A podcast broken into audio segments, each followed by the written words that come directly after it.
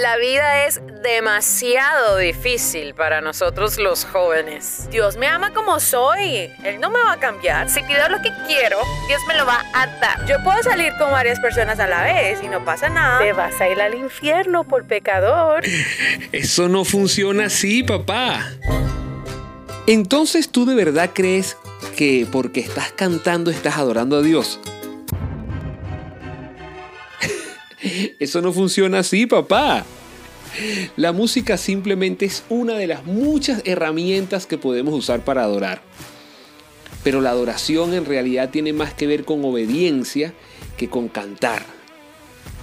La primera vez que la palabra adoración apareció en la Biblia fue cuando Abraham iba a sacrificar a su hijo. Y él le dijo, espérenme aquí que el chico y yo subiremos y adoraremos. Y yo no me imagino que Abraham iba subiendo, dispuesto a, sacrificar a su hijo, y iba cantando. Pero sí iba en obediencia. Entonces la adoración tiene más que ver con obediencia que con canciones. San Francisco de Asís dijo, predica en todo tiempo y solo si es necesario usa las palabras. Y San Isdaviel,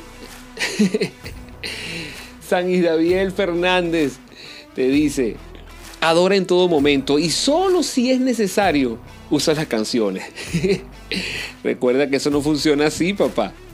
Arroba Isdaviel por todas las redes sociales. Envíanos tus comentarios, los versículos que te parecen una locura. Porque eso no funciona así. Recuerda, envíalo a arroba Isdaviel Fernández. Lo escuchaste por aquí, por CBC La Voz por Carla in the house. Oh yeah.